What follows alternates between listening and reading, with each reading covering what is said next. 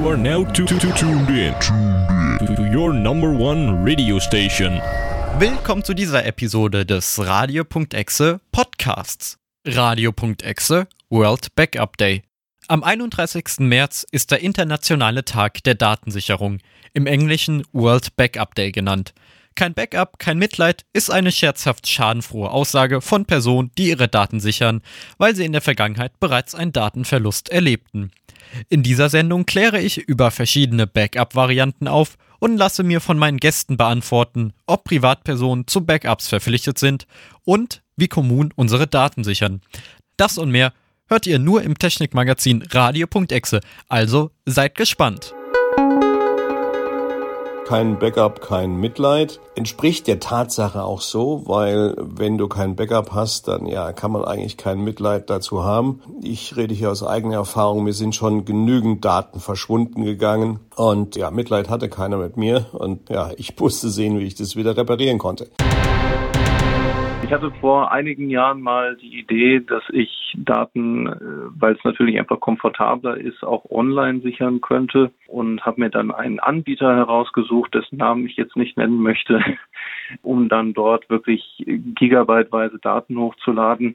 Dann hat sich aber leider herausgestellt, dass selbst auf den äh, Servern von Online-Anbietern die Daten nicht immer sicher sind. Ja, also da gab es dann letzten Endes korrupte Datenpakete, äh, die dazu geführt haben, dass ich dann manche Dateien nicht mehr abrufen konnte und irgendwann wurde das Ganze so ähm, extrem, dass äh, ja, ich glaube mindestens mal fünf bis zehn Prozent meiner Daten ähm, verloren gegangen sind. Das war sehr, sehr ärgerlich. Und seitdem setze ich persönlich wieder auf Offline-Datenträger, weil ich da genau weiß, was ich habe. Die sind dann wiederum nochmal verschlüsselt. Äh, das heißt, selbst im Falle eines Diebstahles, der jetzt äh, äußerst unwahrscheinlich ist, würde niemand an meine Daten herankommen. Wie sichere ich meine Daten? Ja, das ist eigentlich ganz einfach. Ähm, die wichtigsten Sachen habe ich sowieso in einem Cloud-Dienst gespeichert. Und abgesehen davon habe ich mir jetzt letztens noch eine externe Festplatte zugelegt. Und habe in den Windows-Einstellungen einfach eingestellt, da gibt es ein ganz praktisches Tool, das ähm, eben äh, in einem gewissen Abstand, den man auch frei wählen kann, dass dann automatisch Backups gemacht werden von den Ordnern, wo ich es eben brauche. Und dann äh, habe ich so jetzt noch eine externe Festplatte und ähm, die schließe ich eben ab und zu an, mache dann ein Backup, beziehungsweise es wird dann, passiert dann automatisch und ähm, das ist eben eine ganz schöne Sache. Und zudem habe ich die wichtigsten Sachen eh in der Cloud, weil ich die dann ja auch ähm, von unterwegs brauche und dann eben von überall drauf zugreifen kann, wenn ich gerade Lust drauf habe. Einen großen Datenverlust hatte ich tatsächlich glücklicherweise noch nicht. Ähm, ich habe mal meiner eigenen Inkompetenz zu schulden, ähm, was, was ich noch in anderen Programmen benutzt hatte und ähm, Sachen, die ich eben runtergeladen hatte, hatte ich im Downloads-Ordner noch und habe die eben von da verwendet kurzer Disclaimer an der Stelle, sollte man nicht machen. Weil ich zu faul war, sie in Ordner zu schieben, dann habe ich irgendwann mal den Downloads-Ordner halt leer geräumt und dann waren halt auch Dateien, die ich eigentlich noch gebraucht habe, äh, gelöscht. Nicht so schön, ansonsten ist mir aber noch nichts Großes passiert, also es ist mir noch keine Festplatte kaputt gegangen oder ähm, sonstiges. Nur meinen Eltern ist schon mal was kaputt gegangen. Äh, das war ein Laptop und die Festplatte waren äh, nicht mehr zu retten und dann waren einige Daten leider weg. Also das erste Mal ernsthaft um Backups gekümmert habe ich mich im Rahmen meines Studiums, als ich dann irgendwann meine Diplomarbeit geschrieben habe und die dann auf zig verschiedenen Disketten hatte, um äh, für den Fall eines Datenverlusts auf jeden Fall immer irgendwo eine Kopie zu haben. Das hat zum Glück auch ganz gut geklappt. Privat beschäftige ich mich natürlich mit dem Thema Backup, wobei ich sagen muss, dass mein privates Backup-Konzept naja, also sagen wir so, es, es geht besser. Man, man könnte das professioneller gestalten, als ich das mache. Also immer wenn ich das Gefühl habe, okay, die und die Dateien, die könnten wirklich mal wichtig sein, dann äh, lege ich mehrere Kopien von denen an. Äh, aber es ist jetzt nicht so, dass ich ein durchgehendes Backup-Konzept habe, so keine Ahnung, ich nehme meinen Laptop und der wird alle äh, 24 Stunden einmal sauber gesichert, sondern das ist eher so bei mir fallbasiert dass ich die Dateien, bei denen ich der Meinung bin, die möchte ich auf keinen Fall verlieren, auch dann wegspeichere. Und ähm, ja, ich habe es auch schon mal auf die harte Tour lernen müssen. Da habe ich äh, in meinem Übereifer eine, ein ISO-Image auf einen USB-Stick schreiben wollen und dummerweise waren die Geräteadressen auf meinem Gerät aus mir unerfindlichen Gründen vertauscht, weswegen ich dieses USB oder dieses ISO-Image dann eben nicht auf den USB-Stick geschrieben habe, sondern auf meine Festplatte. Und ich habe mich schon gewundert, warum das so schnell geht. Naja, und dann waren da halt so mal so knapp zwei Gigabyte Daten weg. Und ich habe es auch nicht geschafft, die Platte wiederherzustellen. Also das war dann so der, der GAU. Ich hatte auch kein wirklich gutes Backup, aber ich hatte zum Glück ein paar Tage vorher eine Sicherungskopie auf einen anderen Rechner angelegt, sodass ich einen komplett lauffähigen zweiten Rechner hatte, auf dem alle meine wichtigen Daten drauf waren, die ich dann zurückkopieren konnte. Wenn ich den nicht gehabt hätte, ja, dann hätte es schon ein bisschen schlechter ausgesehen. Sagt Jochen Selzer vom CCC, dem Chaos Computer Club. Und damit willkommen zu dieser Ausgabe von Radio.exe hier bei Radio Darmstadt via UKW 103,4 MHz von Juli bis Dezember per DAB Plus oder im weltweiten Stream unter live.radiodarmstadt.de. Mein Name ist Leon. Am 31. März ist nicht nur Tag des Bunsenbrenners, Tag des Eiffelturms, Tag der Wachsmalstifte, Tag des Donaldismus und der internationale Umarmen einen Mediavisttag. Nein, der 31. März ist ebenso der internationale Tag der Datensicherung. Der World Backup Day sei auf Ismail Jaden und seine IT-Kollegen zurückzuführen, die ihn 2011 initiierten.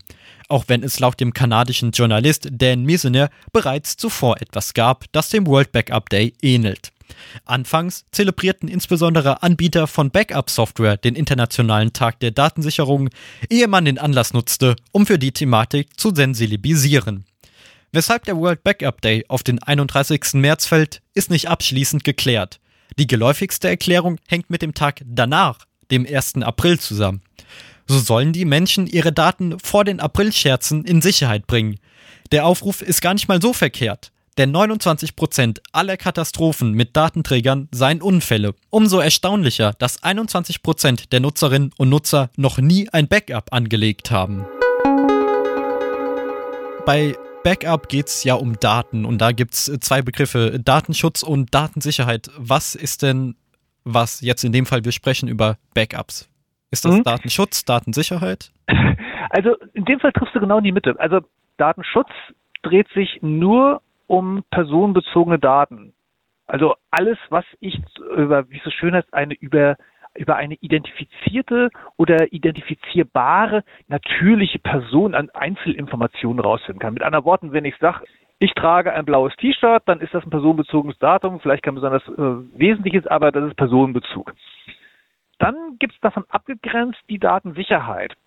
Und da geht es erstmal ganz allgemein darum, dass ich irgendeine Information sichere. Also weiß ich zum Beispiel ähm, die Bilanzen einer Firma. Wenn ich zum Beispiel in einem Pharmaunternehmen arbeite, dass ich die Zusammensetzung meiner Medikamente irgendwo äh, vor fremdem Zugriff äh, sichere. Und ähm, da wirst du vielleicht auf den ersten Blick denken, naja Gott, das ist aber eine ziemlich feinsinnige Unterscheidung. Also im Prinzip ist das doch dann alles Datensicherheit? Ja, nicht ganz, weil die Datensicherheit zum Teil dem Datenschutz widersprechen kann. Ich könnte zum Beispiel auf die Idee kommen, jetzt meinetwegen als Pharmaunternehmen, ich habe da wahnsinnig wichtige Medikamentenformeln und die äh, packe ich mir in einen Tresor und ähm, das Ganze noch in einen abgeschlossenen Raum und damit ich auf jeden Fall sicherstellen kann, dass da kein böser Mensch rangeht, pflaster ich mir das gesamte Gebäude mit Kameras voll, die meine Angestellten auf Schritt und Tritt beobachten, um ja sicherzustellen, dass keiner von denen sich äh, in die Nähe meines abgesicherten Raums begibt oder reproduzieren zu können, dass da einer war. Ist aus Sicht der Datensicherheit eine ganz tolle Idee, aus Sicht des Datenschutzes würde ich sofort anfangen zu grummeln und würde sagen, naja, also äh, letztlich hast du dafür mal keinen Anlass, äh, einfach mal blind alle Leute zu beobachten und äh, beliebig lang äh, aufzubewahren, äh, wann die sich wo im Gebäude gefunden, befunden haben. Möglicherweise zeichnest du noch auf, wie lange die auf dem Klo waren. Das ist mit dem Datenschutz nicht vereinbar. Jetzt kann man könnte man auf die andere Idee kommen, also mit anderen Worten, das beides sind Antagonisten, das, das komplette Gegenteil. Nee, nee. Datenschutz und Datensicherheit treffen sich bei den sogenannten technischen und organisatorischen Maßnahmen. Das heißt also, der Datenschutz braucht die Datensicherheit, sicherstellen zu können, dass personenbezogene Daten vor fremden Zugriff, vor fremder Manipulation, was auch immer, gesichert sind und dafür braucht er die Datensicherheit im Rahmen eben dieser technischen und organisatorischen Maßnahmen. Das sind dann so Sachen wie äh, Zutrittskontrolle zu einem Gebäude, Zugriffskontrolle auf einen Rechner, Zugangskontrolle, ein rechte Rollenkonzept auf dem Server, also dass nicht alle Leute, die da äh, auf den Server zugreifen äh, können, das Gleiche sehen können. Es gibt eine Über, wie heißt es, Übertragungskontrolle, dass ich zum Beispiel, wenn ich Daten durch die Gegend trage, sei es auf einem USB-Stick oder ich schicke sie über ähm, eine DSL-Leitung, was auch immer, dass die auf dem Transportweg auch noch vor Fremdenzugriff geschützt sind. Das alles Mögliche. Und ein Backup gehört eben mit zu diesen technischen und organisatorischen Maßnahmen, ein Backup kann selbstverständlich personenbezogene Daten umfassen, aber ein Backup kann natürlich auch ganz profane Sachen haben, keine Ahnung, äh, Messwerte von der Wetterstation oder sowas. Das hat dann natürlich mit dem Datenschutz nicht mehr so wahnsinnig viel zu tun, sondern mit Datensicherheit. Aber wenn Datenschutz und Datensicherheit ähm, zusammen was machen wollen, dann denken die insbesondere auch über Backups nach. Okay, das heißt dann, als Otto Normalverbraucher ist es in der Regel dann die Datensicherheit, um die man sich dann kümmert du denkst in erster Linie an die Datensicherheit, ja genau. Also der Datenschutz ist für dich dann eher so, so, so, so zweitrangig. Bin ich denn als Otto Normalverbraucher zum Backup verpflichtet? Nö, ist ja dein persönliches Risiko. Also sagen wir so, du, du kannst natürlich Stress bekommen, wenn du, keine Ahnung, deine, deine, deine zum Beispiel deine gesamten geschäftlichen Unterlagen äh, gescannt hast und, und äh, als PDF meinetwegen bei dir auf der Platte liegen hast und dann äh, raucht dir die Platte ab und vier Wochen später will das Finanzamt irgendwelche Belege von dir nochmal sehen. Dann ist das natürlich blöd, aber im Prinzip dein eigenes Risiko. Also ich wüsste jetzt nicht, dass es irgendwo eine rechtliche Verpflichtung für Privatpersonen gibt, Backups anzufertigen. Wie schon gesagt, du kannst Stress bekommen, wenn du dem, meinetwegen dem Finanzamt oder irgendwem anders bestimmte Belege nicht beibringen kannst. Ähm, oder meinetwegen Zeugnisse, die dir nur noch in digitaler Form vorliegen, weil dir irgendwann mal äh, das Original abhanden gekommen ist. Aber selbst da, du kommst ja an die meisten Unterlagen mit entsprechendem Aufwand wieder ran. Interessant wird dann bei, für den Fall, dass du ähm, eben nicht 100 Prozent privat unterwegs bist, sondern noch irgendein Ehrenamt hast und im Rahmen dieses Ehrenamts Daten hast, die bestimmte Aufbewahrungsfristen haben dann kannst du ganz schnell in so eine Situation kommen, dass du im Rahmen deiner ehrenamtlichen Arbeit auch Kopien dieser Daten vorhalten musst. Und das kann dann eben ziemlich schnell ziemlich ärgerlich werden, denn Ehrenamtliche sind ja so die ganz armen Säue, die tragen, ich drück's mal überspitzt aus, die volle Verantwortung, bekommen aber praktisch keine materielle Unterstützung. Da wird denen dann gesagt, ja, du kannst gerne für uns ehrenamtliche Arbeit machen. Das Risiko, dass da irgendwas schief geht, trägst du mal bitte schön alleine und glaub bitte ja nicht, dass wir dir sowas zur Verfügung stellen wie ein Dienstrechner oder sowas. Ist die überspitzte Version, aber gerade so, so Ehrenamt ist, was solche Sachen angeht, wie zum Beispiel das Einhalten von rechtlichen Rahmenbedingungen, ein undankbares Geschäft. Durch die Corona-Pandemie wurden Leute schlagartig ins Homeoffice versetzt, mussten dann auf ihren privaten Geräten arbeiten und dementsprechend haben sich dann da auch Firmendaten unter Umständen angesammelt. Oder zum Beispiel auch, man hantiert mit mehreren Sticks, die sowohl private als auch äh, Firmendaten beinhalten. Jetzt bin ich ein vorsorglicher Mensch und mache Backups. Kann ich dadurch in Schwierigkeiten geraten, wenn ich plötzlich dann auch Firmendaten auf meiner privaten Infrastruktur sichere oder dann vielleicht sogar zu Google Drive und damit in die Staaten? Disclaimer vorweg, ich bin ehrenamtlicher Datenschutzbeauftragter, aber ich bin kein Jurist. Das heißt, was ich, was jetzt kommt, ist eine, eine Laienmeinung. Ne? Also, ja, du kommst in Teufels Küche. Wenn ich jetzt meine Firmendaten auf dem Google Drive oder sonst irgendwo ablege, dann komme ich doppelt in Teufels Küche, weil ähm, im Zweifelsfall ähm, ich kann nicht das, ähm, also weil, weil ich dann rechtlich ein Problem bekomme. Kurzfassung, Langfassung. Erstmal gehören die Daten deiner Firma eben deiner Firma und nicht dir. Das heißt, du wirst auf jeden Fall, selbst wenn nichts weiter schiefgegangen ist, ein Problem bekommen, diese Daten nach Ende der Homeoffice-Zeit wieder loszuwerden. Wenn du die auf deiner Festplatte abgespeichert hast, weil das sehr bequem ist, müsstest du irgendwie gegenüber deiner Firma belegen, dass sämtliche Kopien der firmeneigenen Daten von deinen privaten Geräten verschwunden sind. Ganz streng genommen müsstest du mit deinem privaten Laptop zur Firmen-IT gehen und sagen, bitte löscht meine Firmendaten von meinem Privatrechner.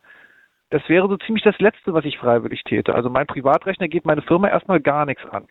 Das, was du machen kannst, oder sagen wir so, von vornherein hättest machen müssen, Konjunktivus Irrealis, du hättest die Firmendaten niemals auf deinen privaten Rechner äh, gelangen lassen dürfen, sondern du hättest die immer auf einen separaten Stick, auf dem sich auch nur Firmendaten befinden, legen dürfen.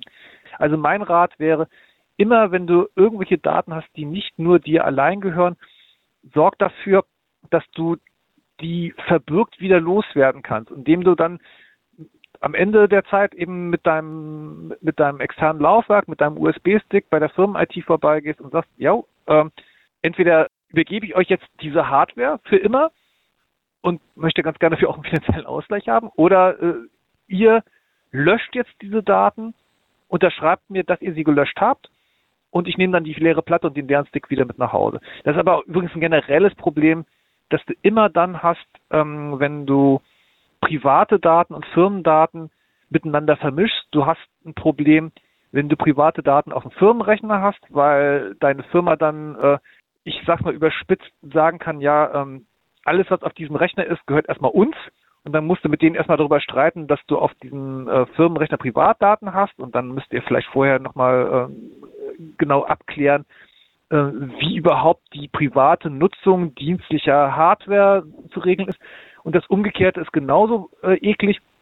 Du hast einen Privatrechner, musst aber äh, irgendwelche Daten deines Vereins, deiner Kirche, was auch immer, äh, deiner Firma darauf ablegen. Du wirst immer in so eine komische Situation kommen, wo du ganz schwer abgrenzen kannst, was ist mein, was ist dein. Ich habe zum Beispiel Fälle erlebt, da haben sich ähm, Schulen von ihren Lehrerinnen unterschreiben lassen, ja, du darfst auf deinem Privatrechner Daten der Schule verarbeiten, aber dafür äh, wollen wir jederzeit dieses Gerät inspizieren können. Und wir wollen auch jederzeit in deine Privatwohnung äh, eindringen und uns angucken können, ob du da auch alles richtig machst. Und es gibt Leute, die haben das unterschrieben. Ich würde mit Händen und Füßen dazu raten, genau sowas nicht zu tun. Aber sowas passiert dann halt. Ne? Mein genereller Tipp wäre, ähm, Privates und nicht Privates auch physisch voneinander zu trennen. Alles andere wird schnell eklig. Wer sich vorbildlich fürs Backup entscheidet, sieht sich noch vor der ersten Datensicherung mit einer weiteren Frage konfrontiert. Kann ich mir jedes Mal eine Vollsicherung erlauben, beziehungsweise ist das überhaupt notwendig? Was unterscheidet inkrementelle von differenziellen Backups? Keine Sorge, denn die Begriffe klingen komplizierter als das, was sich dahinter verbirgt. Bei einer Vollsicherung ist der Name Programm, denn bei jedem Backup werden alle Daten gesichert. Eine Vollsicherung lässt sich auch ohne Backup-Software und wenig Technik-Know-how umsetzen, weil plump alle Daten kopiert werden, als würde man Steuerung C und Steuerung V drücken. Wer sich für diese Backup-Variante entscheidet, muss einerseits viel Zeit mitbringen und andererseits viel freien Speicher haben. Der Grund dafür liegt auf der Hand. Alle Daten werden unabhängig davon, ob sich eine Datei jemals änderte, bei jedem Durchgang gesichert. Allerdings ist die Wiederherstellung im Ernstfall besonders einfach. Im Gegensatz zu den gleich vorgestellten Backup-Arten ist jede einzelne Datensicherung autark. Beim ersten Durchlauf unterscheidet sich eine Vollsicherung von inkrementellen Backups nicht. Doch ab dem zweiten Tag, also generell ab dem zweiten Durchgang, werden nur noch die Daten gesichert, die sich seit der letzten inkrementellen Sicherung änderten oder neu hinzugekommen sind. Daher gelten inkrementelle Backups als besonders schnell und benötigen nicht allzu viel Speicher. Diese zwei Aspekte sind besonders in Bezug auf Offsite-Backups von Vorteil, weil nicht jede Nacht hunderte Gigabytes in die Cloud geladen werden. Dennoch gibt es auch hier eine Schattenseite. Vor dem Hintergrund, dass jedes Backup auf den vorherigen Datensicherungen aufbaut, wird für die Wiederherstellung die Vollsicherung inklusive aller inkrementellen Backups benötigt. Ein Beispiel. Am Montag war die Vollsicherung. Seitdem werden täglich um 3 Uhr nachts inkrementelle Datensicherungen angelegt. Am Donnerstagabend verschlüsselt mir ein Trojaner die Festplatte. Um meinen Computer auf den Stand vom Vormittag zu bringen, brauche ich die Vollsicherung vom Montag sowie die inkrementellen Backups von Dienstag, Mittwoch und Donnerstag. Etwas unabhängiger sind da schon die differenziellen Backups. Auch hier beginnt alles mit einer Vollsicherung. Danach werden alle Backup-Daten gesichert, die sich seit der Vollsicherung änderten. Das hat den Vorteil, dass im Falle eines Falles alle Daten aus der Vollsicherung und der gewünschten differenziellen Sicherung wiederhergestellt werden. Zur Veranschaulichung greife ich das Beispiel von eben nochmals auf. Am Sonntag fällt mir auf, dass meine Katze eine wichtige Datei löschte, als sie über den Computer lief. Um auf den Stand von Freitag zurückzukehren, braucht es die Vollsicherung und das differenzielle Backup von Freitag. Die höhere Flexibilität hat auch ihren Preis, der sich Speicherplatz nennt. Alle, denen nicht terabyteweise Speicherplatz zur Verfügung steht, werden mit der inkrementellen oder differenziellen Datensicherung am wenigsten Kompromisse eingehen müssen. Zwar kann man prinzipiell auch mit verhältnismäßig wenig Speicherplatz Vollsicherungen erstellen, doch dann muss man regelmäßig alte Backups löschen. Im privaten Umfeld stellt das kein Problem dar, weil jede und jeder selbst entscheidet, wie häufig sie oder er Backups erstellt und wie lange man im Ernstfall zurückspringen möchte. Doch auch mit inkrementellen oder differenziellen Backups ist man von dieser Frage nicht befreit, auch wenn es hier wesentlich länger dauert, bis man sich mit der Frage auseinandersetzen muss oder besser gesagt auseinandersetzen sollte. Während es Privatpersonen selbst überlassen bleibt und Unternehmen ein eigenes Interesse haben sollten, ihre Daten zu sichern, stellt sich die Frage, wie Kommunen mit ihren Behörden und Einrichtungen auf die Thematik Backup schauen. Schließlich werden dort in jedem Fall personenbezogene Daten gespeichert. Das habe ich mich auch gefragt und bei jemandem nachgefragt, der es wissen sollte. Am Telefon habe ich den Darmstädter Dezernent für Digitalisierung Holger Klötzner. Ja, hallo. Und von ihm möchte ich wissen, wie die Stadt, zumal wir uns ja Digitalstadt nennen dürfen, die Thematik Backups selbst angeht. Wir sichern ca. 100 Terabyte Daten auf externen Plattenspeichern das ist örtlich nochmal getrennt voneinander gespiegelt, damit auch im Falle eines Brandes die Daten nicht weg sind. Ähm, außerdem planen wir den Einsatz einer Offline-Sicherung, damit die Daten noch weniger angreifbar sind, beispielsweise bei Verschlüsselungsangriffen. Das kennt man ja erst seit Log4j und so weiter ist das ja auch vor kurzem erst wieder ein Thema gewesen. Dazu gibt es auch äh, eine Art Guideline. Im Verwaltungsdeutsch nennt sich das Rundverfügung. Da ist prinzipiell geregelt, wie die Daten der Stadt abgespeichert werden sollen. Und da kann man sagen, prinzipiell ist bei uns alles im Netzwerk zu speichern, was irgendwie dienstlichen Bezug hat. Also bloß nicht auf den Desktop, sondern immer schön ins Netzlaufwerk. Und die Daten, die dort gespeichert sind, werden dann täglich inkrementell gesichert. Das bedeutet, dass die Daten, die sich seit dem letzten Mal, also seit dem Vortages-Backup verändert haben, die werden dann quasi nochmal gesichert. Ja, und zusätzlich zu den inkrementellen Sicherungen gibt es dann auch noch regelmäßige Vollsicherungen, auf denen dann diese inkrementellen wiederum aufbauen. Wir haben natürlich als Stadt einige verschiedene ähm, Ämter, die Daten speichern wollen. Dazu zählen beispielsweise auch öffentliche Schulen und auch Jugendzentren und so weiter. Und auch da ist es im Prinzip das gleiche Vorgehen. Die Daten werden auf den, ähm, auf den Netzlaufwerken gespeichert, dann zentral gesichert. Es gibt bei den Schulen aber auch nochmal eine Unterscheidung, ähm, weil die Schulen zwei Netze betreiben, nämlich einerseits das Verwaltungsnetz. Das sind quasi die Schulsekretariate, die auch zu meinem Schulamt dazugehören die werden oder die Daten werden von uns auch gesichert und es gibt dann aber nochmal das pädagogische Netz, ähm, was dann nicht mehr in unserem ähm, Bereich liegt und da müssen die Schulen dann für sich eigene Lösungen finden. Aber ich denke, da werden die auch vom staatlichen Schulamt unterstützt. Das heißt, das pädagogische Netz ist dann das Netz, wo auch eventuell Schülerinnen und Schüler ihre eigenen Accounts haben, selbst Daten ablegen können bis zu einer gewissen Größe. Genau, richtig. Aber das liegt dann nicht mehr in unserem Bereich. Okay, dann höre ich quasi heraus, ja, die Stadt Darmstadt nimmt das Thema Backup ernst, sichert auf, an einen externen Ort übers Netz und damit es weniger angreifbar ist, jetzt, Sie haben zum Beispiel Log4j genannt, wird das Ganze auch nochmal auf Festplatten gesichert, die nicht dauerhaft am Netz hängen. Wie kommuniziert die Stadt Darmstadt das Thema Backups für seine Bürgerinnen und Bürger. Zum Beispiel, was es ja schon gibt, ist das Angebot Bleib wachsam Darmstadt, du bist die Firewall. Da geht es um E-Mails. Wie ist es jetzt bei Backups? Also was das Thema Backups angeht, haben wir jetzt noch keine Kampagne in der Art, ähm, wie beispielsweise Darmstadt bleibt wachsam. Ich würde aber sagen, dass Darmstadt bleibt wachsam sicherlich auch in dem Kontext zu sehen ist, im Kontext Backup, im Kontext Sicherheit Ich kann mir da aber durchaus vorstellen, dass wir nochmal was Ähnliches in Zukunft starten. Dann danke ich Ihnen für die Beantwortung meiner Fragen. Am Telefon habe ich den Darmstädter Dezernent für Digitalisierung Holger Klötzner. Gerne geschehen. Wie würdest du denn allgemein die Situation Backups bei Privatleuten einschätzen? Ich bin ja auch ein kleiner Schluri, was, was Wegsichern von Daten angeht. Also ich habe inzwischen angefangen, mit Datensicherung möglichst weit um mich rumzuschmeißen. Also ich habe zum Beispiel so, so ein paar so ein paar geschäftliche Sachen, die habe ich auf mindestens zwei verschiedenen Cloud-Speichern liegen. Und an die Dinge muss ich auch immer mal wieder ran. Also die zu haben, ist, ist allein schon wichtig, wenn ich mal wieder mit dem Finanzamt reden muss. Ich fange jetzt also an, wenn, wenn, wo immer ich gerade mal so ein bisschen Speicherplatz habe, diesen Speicherplatz dann, dann einfach mal mit ein paar Daten zuzurotzen, die ich gerade, von denen ich der Meinung bin, dass, dass, dass die gerade mal äh, weggesichert gehören.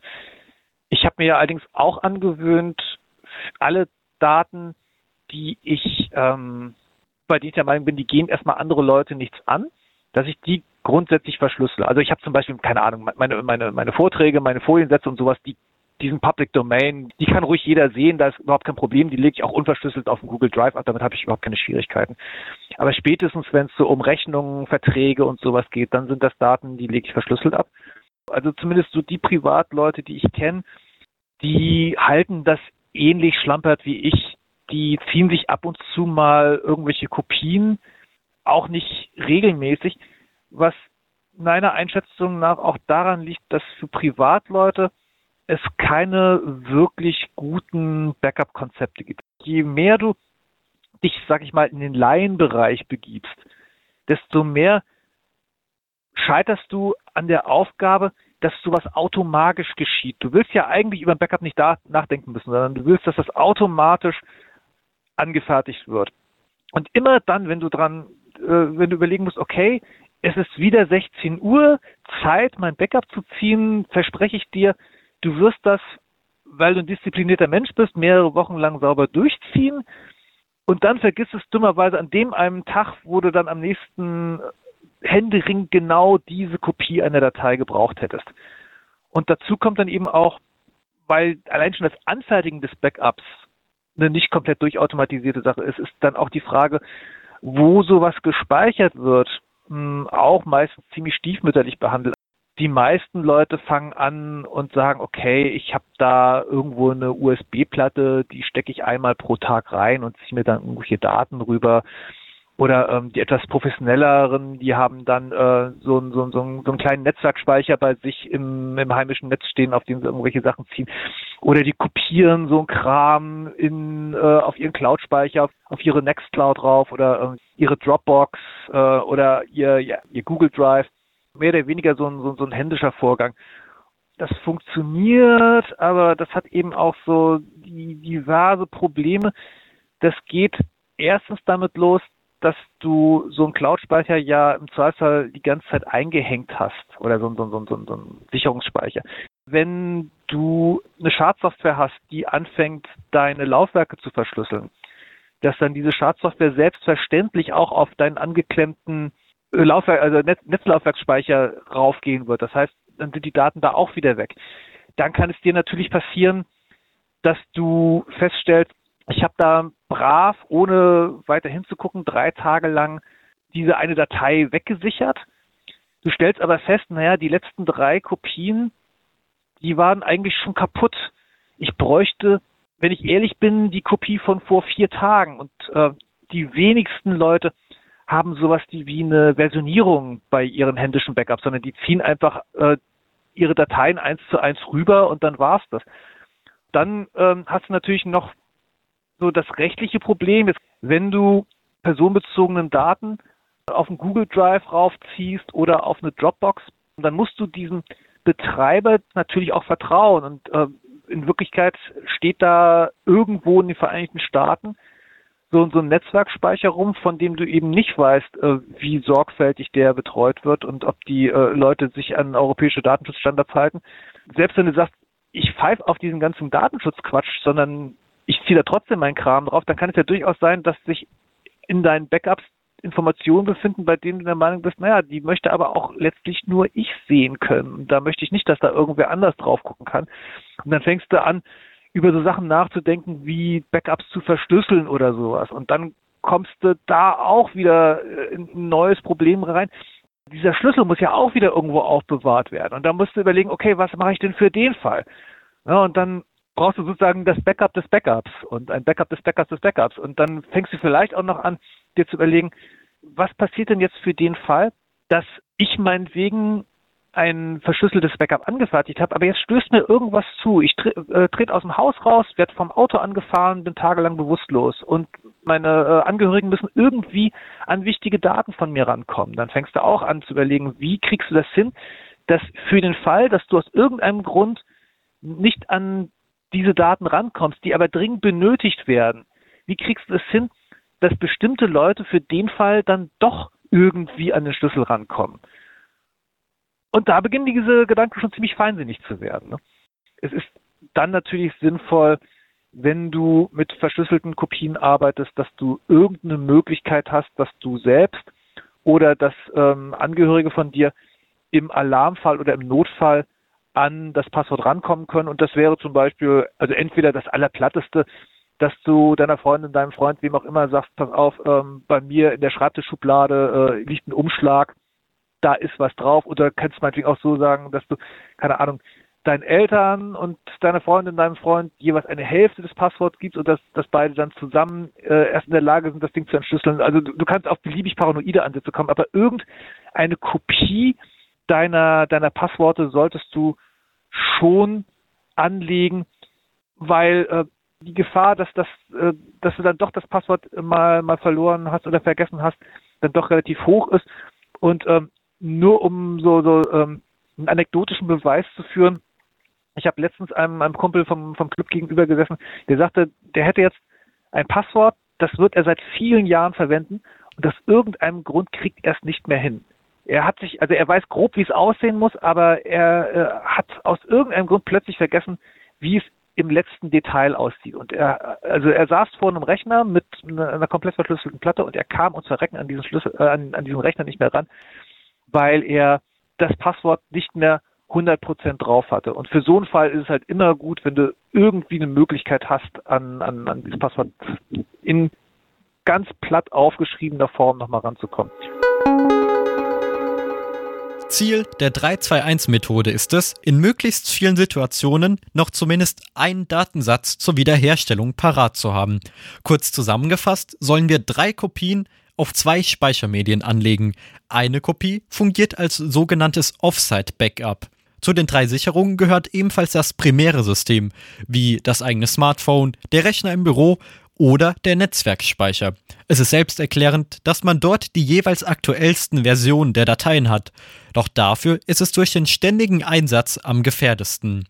Dafür sind die zwei Backups gedacht. Mit dem Vorschlag, diese auf zwei Datenträgern zu sichern, hat man nicht nur den netten Nebeneffekt, dass eine Art Versionierung des Datenbestandes möglich ist, sondern schützt sich die Offsite-Datenablage auch vor höherer Gewalt.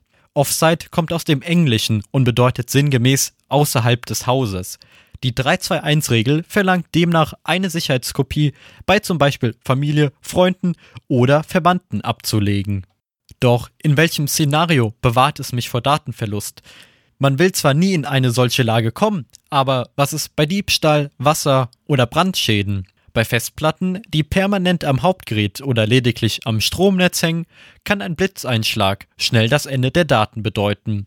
Was du aus deinem Offsite-Datensatz machst, ist dir selbst überlassen. Üblicherweise besorgt man sich eine externe Festplatte, kopiert dort alle relevanten Daten drauf und lässt diese von einer vertrauten Person bei sich deponieren. Zur Sicherheit kann die Kopie verschlüsselt werden. Nicht zwingend, weil man der Person misstraut, sondern damit beispielsweise bei einem Diebstahl der Datenschutz gewährt bleibt. Am komfortabelsten bleiben die Clouds, die bis zu einer gewissen Datenmenge sogar kostenlos sind. Rückblickend betrachtet kann man sich durchaus fragen, weshalb zwei Datenbestände bei einem vonnöten sind, wenn ohnehin einer außer Haus ist. Der Sinn dahinter ist ein Backup sofort verfügbar zu haben.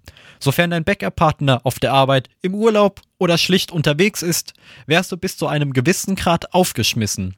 Clouds sind zwar 24 Stunden an sieben Tagen in der Woche ansprechbar, doch wird der Flaschenhals die verfügbare Bandbreite sein. Zusätzlich sollte geklärt sein, wofür das Backup angelegt wird. Ist es für die, Achtung Klischee, Oma, die aus Versehen wichtige Dateien löscht, oder soll es ein Backup im Sinne eines Disaster Recoveries werden?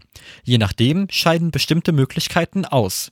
Neben dem Zeitaufwand oder technischen Know-how basiert eine Aussage gegen die 321 Backup-Strategie auf den Kosten für die zusätzlichen Festplatten.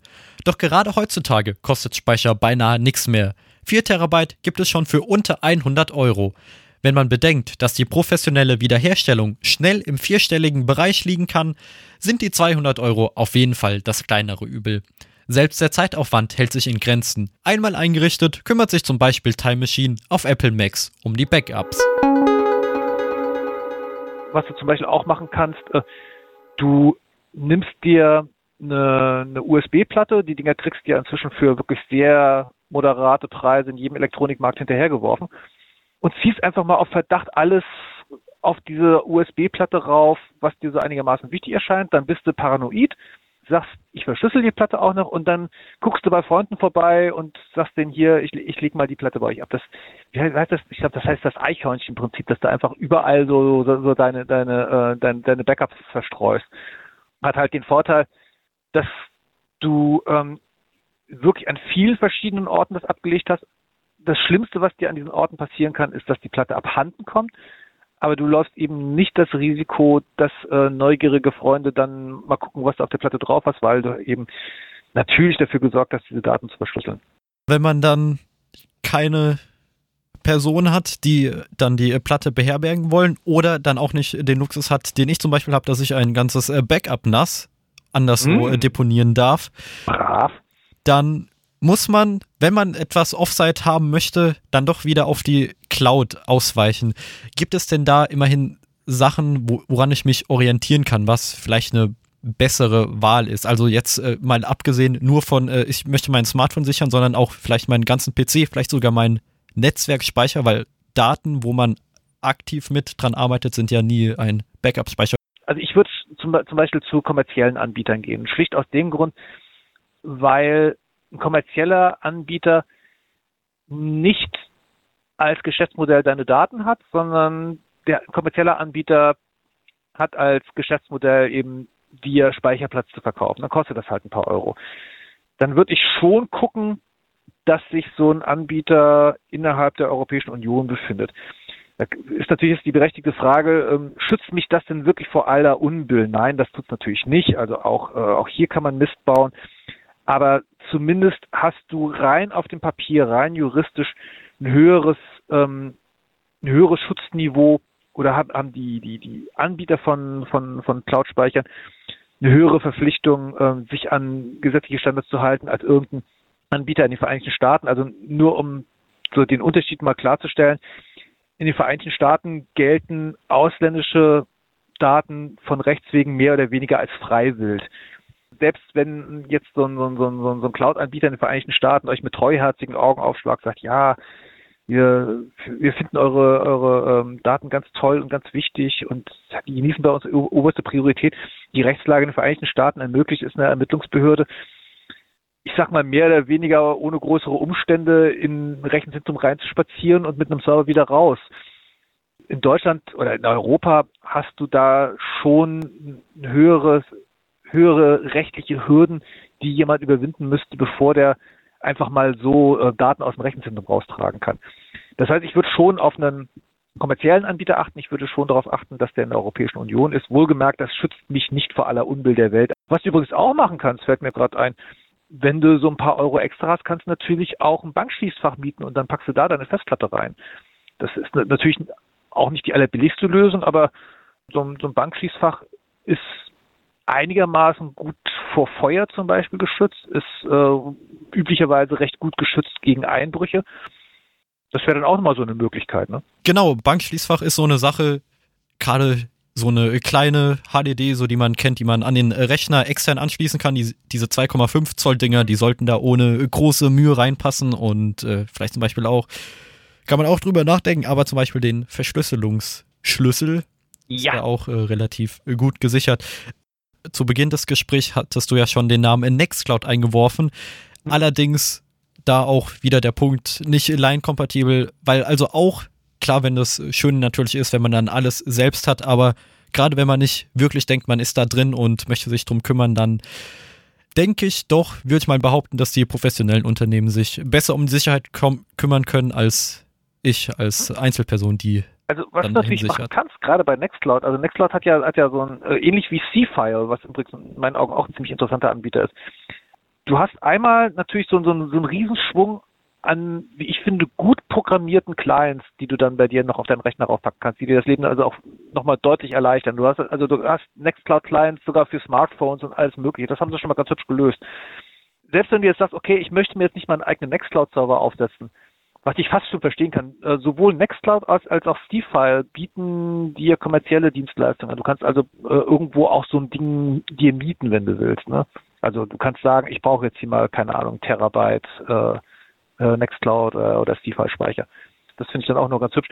Also dass, dass beide Anbieter ähm, sozusagen einmal die reine Software dir anbieten, die du dann auf eine eigene Hardware rauf äh, müsstest, oder dass sie dir sagen, ja gut, okay, wenn, wenn, wenn, wenn es dir wirklich darum geht, dass du diesen Dienst haben möchtest, dann kannst du das auch ganz normal kommerziell bei uns bekommen.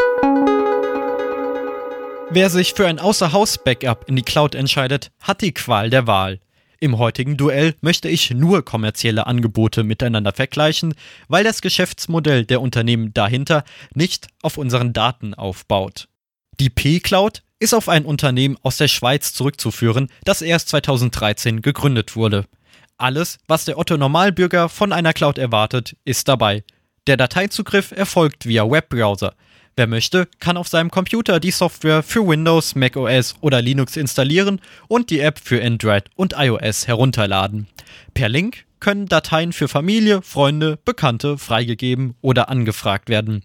Allerdings gibt es ein monatliches Datenvolumen für den Datenverkehr über freigegebene Links, der mit 500 GB bzw. 2 Terabyte selten ausgeschöpft sein sollte. Laut der eigenen Webseite beheimate man derweil die Daten von 14 Millionen Nutzerinnen und Nutzern. Wer mit der P-Cloud seine Daten sichern möchte, muss sich auf Kosten in Höhe von 49,99 Euro für 500 GB oder 100 Euro für 2 Terabyte jährlich einstellen. Familien mit bis zu 5 Nutzerinnen und Nutzern können sich den Speicher der P-Cloud teilen, doch das kostet entsprechend mehr. Ein monatlich kündbares Modell gibt es nicht. Dafür lässt sich frei wählen, wo die Daten gespeichert werden. Zur Auswahl stehen Luxemburg oder Texas, besser gesagt in Dallas. Die P-Cloud hebt sich in einem Aspekt von den anderen Angeboten ab. Wer lebenslang die P-Cloud nutzen möchte, spart mit einer Einmalzahlung womöglich sogar Geld. Hier beginnen die Preise ab 175 Euro für 500 Gigabyte. Wer den Namen Hetzner kennt, kennt ihn vorrangig als Betreiber von Rechenzentren in Deutschland, Finnland und den Vereinigten Staaten. Doch Hetzner vermietet ebenso Datenspeicher. Die Angebote nennen sich Storage Box und Storage Share. Beginnen wir beim ersten. Die Storage Box richtet sich an Menschen, die keine Weboberfläche oder Software vom Cloud-Anbieter brauchen bzw. nicht nutzen möchten. Die Dateiverwaltung erfolgt über bekannte Dateiprotokolle wie FTP über SSL, SFTP, das Secure Copy Protokoll, kurz SCP, Samba für zum Beispiel Windows-Computer, AirSync oder WebDAV. Zwar lassen sich auch Dateien über den Webbrowser herunterladen, aber die Gestaltung ist nicht wirklich intuitiv. Die Storage Box wird bei den Menschen punkten, die günstig viel Speicher brauchen. Von einem Terabyte bis zu 20 Terabyte Speicher ist alles dabei, während die Preise bei akzeptablen 3,45 Euro im Monat beginnen. Wer möchte, kann mit dem wenigsten Speicher anfangen, weil Upgrades jederzeit ohne Kosten für den Umzug möglich sind. Beim Bestellprozess darf man zwischen Falkenstein oder Helsinki als Serverstandort auswählen. Im Preis sind 100 Sub-Accounts inbegriffen. Für jeden Nutzer kann ein eigenes Verzeichnis angelegt werden, doch der Hauptaccount hat Zugriff auf die Daten aller Sub-Accounts. Wegen der fehlenden Teilenfunktion richtet sich die Storage Box eher an IT-Interessierte, die die Storage Box als Offsite-Backup nutzen. Diese Zielgruppe wird es freuen, dass für den Hauptaccount und jeden Sub-Account individuell Dateiprotokolle aktiviert oder deaktiviert werden können. Dennoch habe ich bisher keine Option gefunden, um nur FTP abzuschalten. Die Storage Box könnte besonders attraktiv für Bestandskunden von Hetzner sein, weil man die externe Erreichbarkeit ausschließen kann. Damit ist ein Dateizugriff nur über die IP-Adressen von Hetzner möglich. An alle, denen das zu technisch war, richtet sich der Service Storage Share. Das Share hat man in diesem Fall wörtlich genommen, denn Dateien lassen sich intern sowie extern über einen öffentlichen Link teilen oder anfordern. Die monatlichen Kosten beginnen bei 4,64 Euro für einen Terabyte Speicher. Wer mehr braucht, kann auf bis zu 10 Terabyte aufstocken. Im Preis sind unendlich viele Benutzerinnen und Benutzer inbegriffen, auch wenn je nach Tarif nur zwischen 50 bis 200 gleichzeitige Verbindungen möglich sind. Im Gegensatz zur P-Cloud ist der Datenverkehr bei Storage Box und Storage Share unbegrenzt. Das Herz von Storage Share ist Nextcloud. Nextcloud ist eine Cloud-Software mit Programmen für Windows, Macs oder Linux sowie Apps für iOS, Android und F-Droid. Nextcloud ist Open Source, das heißt, dass jeder die Software kostenlos nutzen kann. Doch wer sich die Administration nicht zutraut oder keine Zeit hat, kann beispielsweise auf den Dienst von Hetzner zurückgreifen. Das Angebot an Nextcloud Hosting ist riesig und unterscheidet sich meistens beim Speicher, den gleichzeitigen Verbindungen oder dem Serverstandort. Auch Ionos, also 1 und 1 oder Prepaid Hoster wie deinserverhost.de bieten Nextcloud als Dienstleistung an. Bei Strato heißt der Cloud-Speicher HighDrive und ist für alle, die zwischen 250 GB bis 3 TB, also 3072 GB, ablegen möchten. Alle Daten werden in deutschen Rechenzentren gespeichert. Die monatlichen Kosten belaufen sich auf ab 5,50 Euro im Monat und einmalig 10 Euro für die Einrichtung. Die HighDrive ist sowohl über alle Standardprotokolle wie FTP über SSL, SFTP, WebDAV, Samba, AirSync, SCP oder Git als auch über Programme für den Computer und Apps für Smartphone nutzbar. Über einen Link lassen sich Inhalte mit anderen teilen. Wie alles kommt auch die HighDrive nicht ohne Nachteile aus. Wer viele Bilder und Videos mit dem Smartphone erstellt, kann sich an der Art und Weise stören, wie die Bilder automatisch gesichert werden. Die HighDrive-App lädt nicht nur stumpf alle Bilder aus der Galerie hoch, sondern sortiert sie nach einem eigenen Verfahren. Für jeden Kalendereintrag wird ein neuer Ordner erstellt. Das Änderungsdatum der Datei entspricht dem Datum, als die Datei in die HighDrive hochgeladen wurde. Außerdem sind manche Kosten nicht gerechtfertigt, wenn nicht schon dreist. Vor ein paar Jahren kosteten die Dateiprotokolle extra was einen monatlichen Mehrpreis von bis zu 7 Euro zur Folge hatte. Diese Zeiten sind zum Glück vorbei, alle Protokolle sind inklusive. Das rechtfertigt allerdings nicht, weshalb jeder weitere Nutzer 2 Euro pro Monat kostet.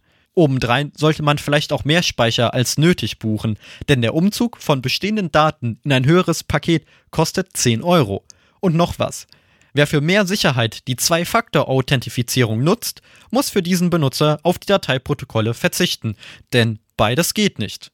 Wer sich für die Cloud entscheidet, hat die Qual der Wahl. Die eierlegende Wollmilchsau gibt es nicht. Zumindest habe ich sie noch nicht gefunden. Cloud-Speicher ist eine Sache von Abwägen. Wo muss ich am wenigsten Kompromisse eingehen? Was sind K.O.-Kriterien? Ich zum Beispiel nutze die Public Cloud lediglich als Backup-Speicher. Somit war die P-Cloud für mich direkt rausgeflogen, weil ich die Dateiprotokolle FTP über SSL und AirSync einfach brauche. Allerdings ist das Teilen via Link für mich nur ein nettes Add-on. Doch das kann bei dir anders sein. Soll die ganze Familie den Cloud-Speicher nutzen? Dann braucht jeder einen eigenen Account. Wie möchtest du bezahlen? Via Lastschrift, PayPal, Prepaid-Guthaben, Überweisung?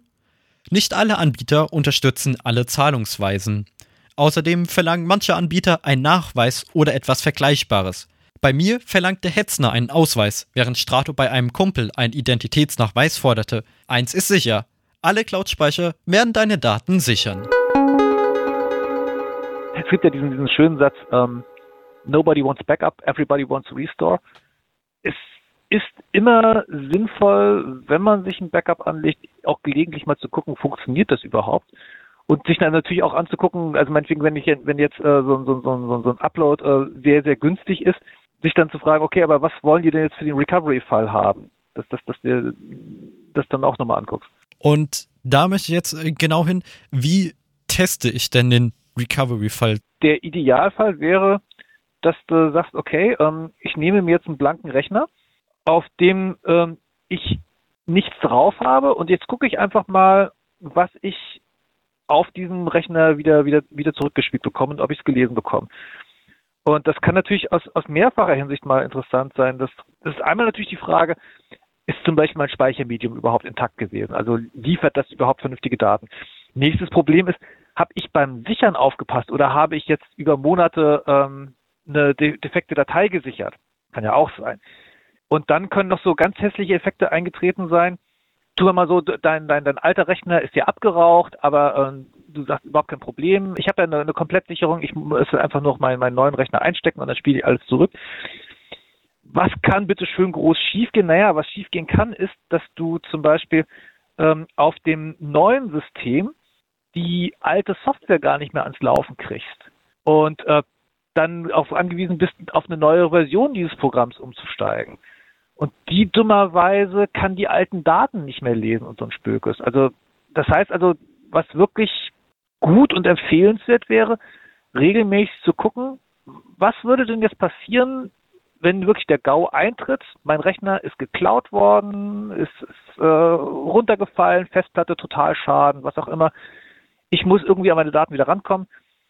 Geht denn das irgendwie? Und sich dann für so einen Fall einen, einen Rechner bereitzuhalten, auf dem man zumindest so mal die, die wichtigsten Recovery-Operationen durchführen und gucken kann, ob die überhaupt so funktionieren, wie man sich das vorstellt. Und sei es, dass du einen alten, ausgemusterten Laptop hast, um festzustellen, kann ich denn zum Beispiel, keine Ahnung, meine, meine Mails ähm, aus dem aus dem Backup auf diesen Rechner wiederherstellen. Wie schon gesagt, kann ich die Daten also kann ich die, die alten Programmdaten, die ich da abgelegt habe, von der, mit der neuen oder mit einer anderen Programmversion immer noch lesen. Was passiert denn dann eigentlich? Wenn, wenn ich mir Mails zurücklade, äh, dann kann es durchaus sein, dass ich vielleicht die eigentliche Mail-Datei brav gesichert habe, aber mein Mail-Programm äh, noch zusätzlich so eine Index-Datei verwaltet. Und dass ich dann ohne diese Index-Datei möglicherweise mit dieser Mail-Datei nichts anfangen kann oder zumindest nochmal irgendwelchen Zusatzaufwand betreiben muss, um mir diesen Index wieder neu erstellen zu können. Und über so einen Fall muss ich natürlich auch nachgedacht haben. Also habe ich überhaupt alles gesichert, was ich brauche? Oder habe ich äh, irgendeine wichtige Datei übersehen? Das kann ja auch schnell passieren. Ich habe lieber zu viel in meinem Backup, als dann festzustellen, uiuiui, hätte ich doch mal an die Datei auch noch gedacht. Ich glaube, es ist unrealistisch zu erwarten, dass du jeden Freitagabend eine Totalsicherung deiner, deines 2 Terabyte Systems ziehst. Das glaube ich jetzt mal nicht. Aber will ich überhaupt ein Backup haben? Und äh, letztlich, ja, willst du. Es kommt immer wieder vor, dass, dass, dass dir eine, eine Datei kaputt geht und du dann das zurückspielen willst. Also ich behaupte, selbst ein, ein, ein lückenhaftes Backup, selbst ein schlechtes Backup ist mal als Daumenregel besser als gar kein Backup. Und wenn man dann auch noch die rechtlichen Rahmenbedingungen einhält, dann sollte das auch gut sein zusammengefasst, was wir über dieses Interview hinweg äh, gelernt haben, ist, je wenig Software ihr für euer Backup braucht, um es zu erstellen, um es wiederherzustellen, äh, desto besser. Wenn ihr euch es zutraut, verschlüsseltes Backup hat den Vorteil, ihr könnt es ohne Sorgen beispielsweise eure Backup-Festplatte bei Freunden, bei der Familie hinterlegen oder zum Beispiel auch im Bankschließfach, wo es auch so schon eine ganz gute Sicherheit hat und wer das Geld übrig hat, dann auch eine ganz gute Investition ist in eure Datensicherheit. Trennt Beruf von eurem Privatleben, macht euch das Backup einfacher, bringt euch nicht in äh, rechtliche äh, Schwierigkeiten. Das Wichtigste, macht Backups. Jedes Backup ist besser als keins. Und wenn äh, eure Backup-Lösung das vorsieht, dann lasst die Backups automatisieren, weil auch die selbstdiszipliniertesten Menschen, die werden auf lange Sicht das Backup vergessen und der Worst Case tritt dann ein, wenn man es am allerwenigsten braucht. Und apropos Worst Case, probt den Ernstfall, setzt euch auf einem alten Rechner ein System ganz neu auf, versucht, ob ihr das, was ihr wollt, wieder herstellen könnt und damit seid ihr gesichert. Und wer besonders faul ist, so wie ich, der, wenn man es sich erlauben kann, sichert einfach alles, hat den Vorteil, dass wenn man sich nicht hundertprozentig auskennt, auch wirklich alle Dateien hat, die man für die Wiederherstellung braucht. Am Telefon hatte ich Joachim Selzer und ich bedanke mich für das sehr informative Interview. Ja, war mir ein Spaß. Herzlichen Dank. Das war ja auch wieder der Radio.exe Podcast. Wir verabschieden uns von den Mikrofonen.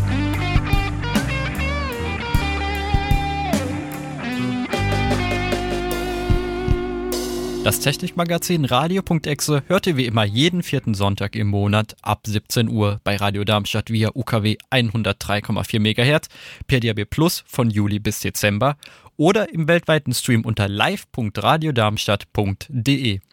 Wenn ihr nicht genug von uns haben könnt, dann hört jederzeit und überall unseren Podcast. Auf Apple Podcast, Google Podcast, Spotify, Deezer, TuneIn und wo immer auch sonst. Alle relevanten Links findet ihr auf unserer Website radioexe.de. Überall dort, wo es geht, freuen wir uns über Lob, aber auch Tadel. Wenn ihr uns kontaktieren möchtet, geht das entweder per E-Mail radio.exe@radiodarmstadt.de.